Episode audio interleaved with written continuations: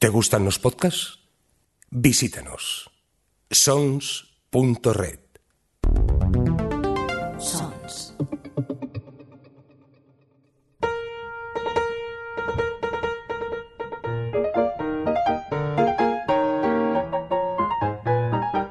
Librorum.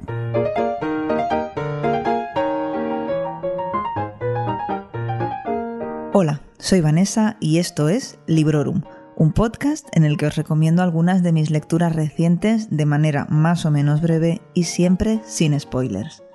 Este episodio está dedicado a La Reina del Tirling, una novela escrita por Erika Johansen en julio de 2014, aunque mi edición de Fantasy es de octubre de 2016. Es una edición en formato digital de 427 páginas y de su traducción se ocupó Gemma Rubira Ortega, que por cierto, si no conocéis a esta traductora, os invito a entrar en su página web y a flipar con todo lo que ha traducido. No tengo ninguna duda de que La Reina del Tirling entrará a formar parte de mi top de las mejores lecturas del año. La he disfrutado como una loca, me ha enganchado lo indecible y en consecuencia le he dado 5 estrellas en Goodreads.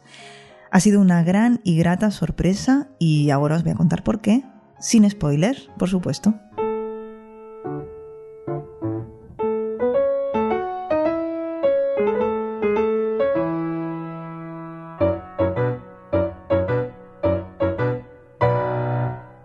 Kelsey es una joven que vive aislada en un bosque con dos tutores, un hombre y una mujer, dos sirvientes, a quien su madre, la reina del Tirling, encomendó la tarea de ocultarla, formarla y cuidarla. Tras la muerte de la reina y durante esta ausencia de Kelsey, su tío ha ejercido como regente corrupto al servicio de la reina roja, eh, una bruja más o menos, que ni muere ni envejece y que le pide al Tirling una remesa de personas periódicamente para que sean esclavizadas en Mortmesne, que es su reino. Cuando Kelsey cumple 19 años, la Guardia Real o los restos de la Guardia Real de su madre emprenden la misión de ir a buscarla a su escondite y trasladarla con vida a la Ciudadela, que es la capital del Tir, para que sea coronada como la reina verdadera.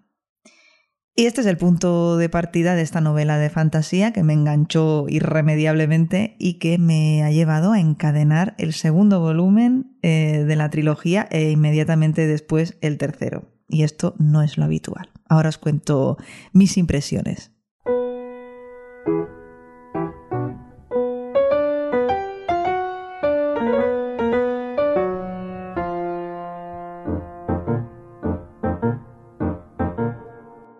Como siempre pasa, en La Reina del Tirling he encontrado defectos y virtudes, pero mi valoración final de 5 estrellas en Goodreads ha sido mmm, quizá no tanto por su calidad literaria, sino por cómo mmm, me ha hecho sentir a mí, por cómo me lo he pasado yo leyéndola.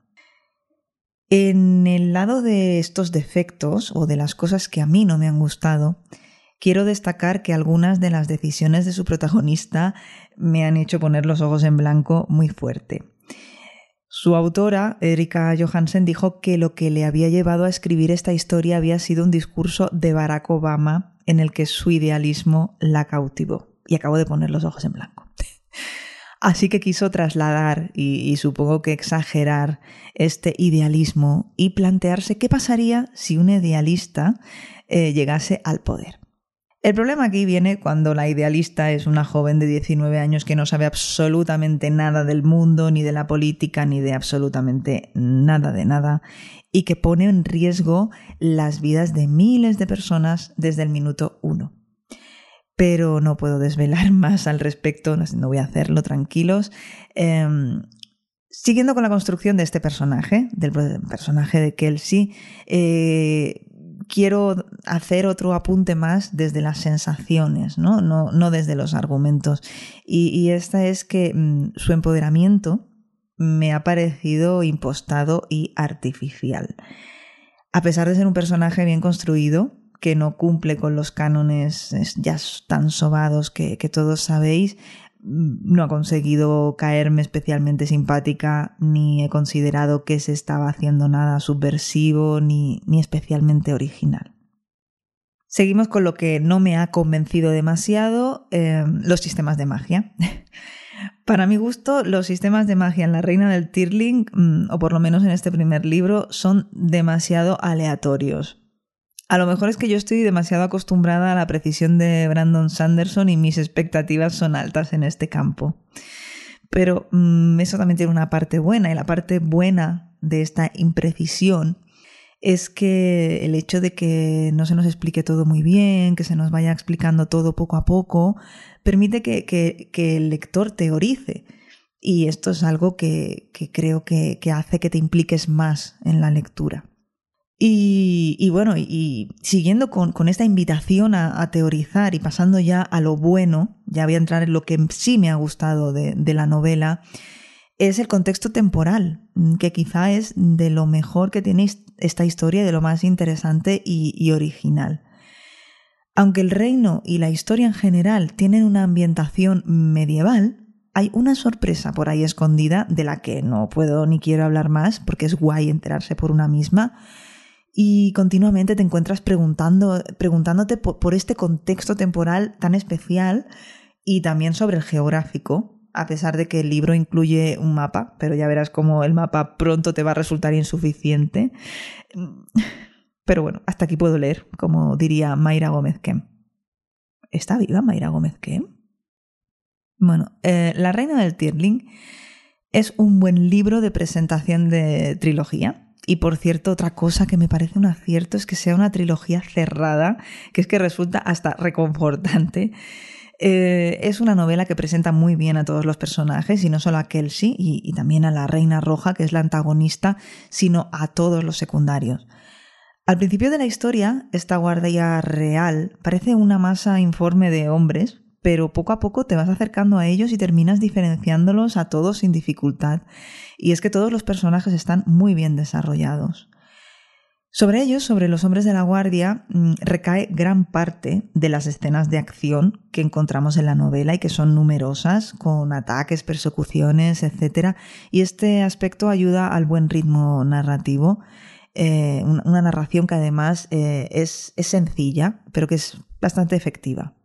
De hecho, hay publicaciones, incluso hay librerías también, ¿no? que, que tienen estas novelas colocadas junto a la, o, la casilla, o como, como queráis decirlo, de la literatura juvenil.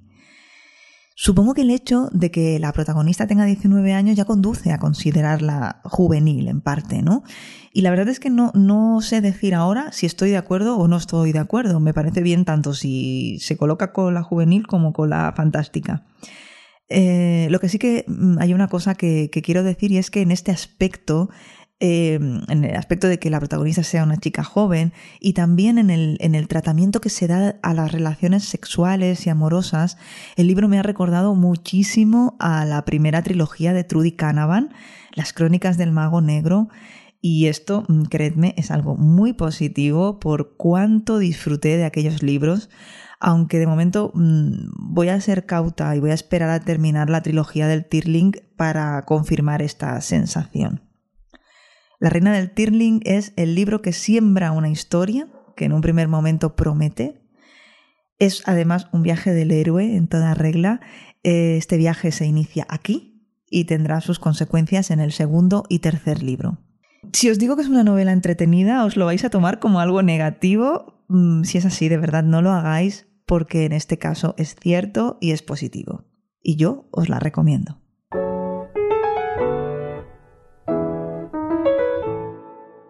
Terminé el reto de bajar la pila y terminé el Leo Autoras Octubre con Erika Johansen y le doy la bienvenida al último tramo de 2019 también con Erika Johansen. Cuando terminé de leer este primer libro me lancé a por el segundo, ya os lo he dicho, ahora estoy por el tercero y esto es algo que no acostumbro a hacer porque siempre o casi siempre descanso, desconecto e intercalo otra cosa u otras cosas. No sé qué voy a hacer. Cuando termine la, trilogía me refiero que no sé qué voy a hacer, si voy a grabar un podcast haciendo una valoración general, eh, después de reflexionar unos días, por supuesto, o si lo voy a dejar para hacer una nota breve, así al final de otro podcast sobre otro libro.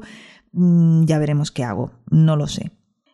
Para terminar, pues comentar que la reina del Tirling parece ser que ya fue un fenómeno antes de llegar aquí, o sea que, que ya llegó popular de, Estados Unidos, pero la verdad que yo me lo perdí, no tengo ni idea de este libro de dónde ha salido, ni, ni, ni tengo ninguna recomendación por ahí, ni nada. Pero sí que como curiosidad, cuando estuve un poco mirando por si había algo que decir eh, para hacer las notas de este podcast, leí que hace años se decía que Emma Watson iba a interpretar a Kelsey en, en la adaptación de la novela al cine, pero la verdad que creo que el proyecto cayó en saco roto.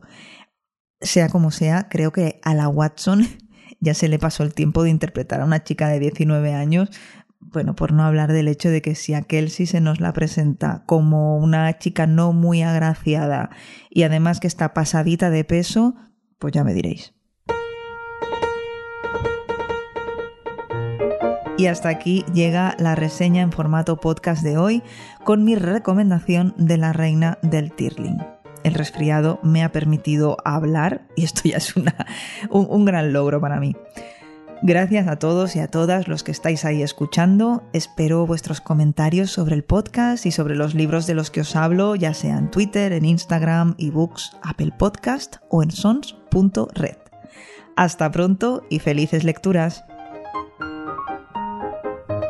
Acabas de escuchar Librorum, un podcast alojado en Sons, red de podcasts. Encuentra mucha más información de este episodio en nuestra página web, sons.red barra Librorum. Y descubre muchos más podcasts en sons.red.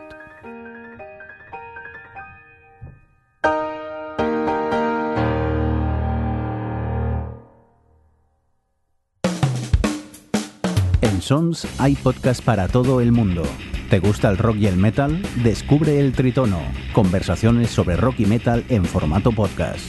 Encuéntranos en sons.red barra Tritono.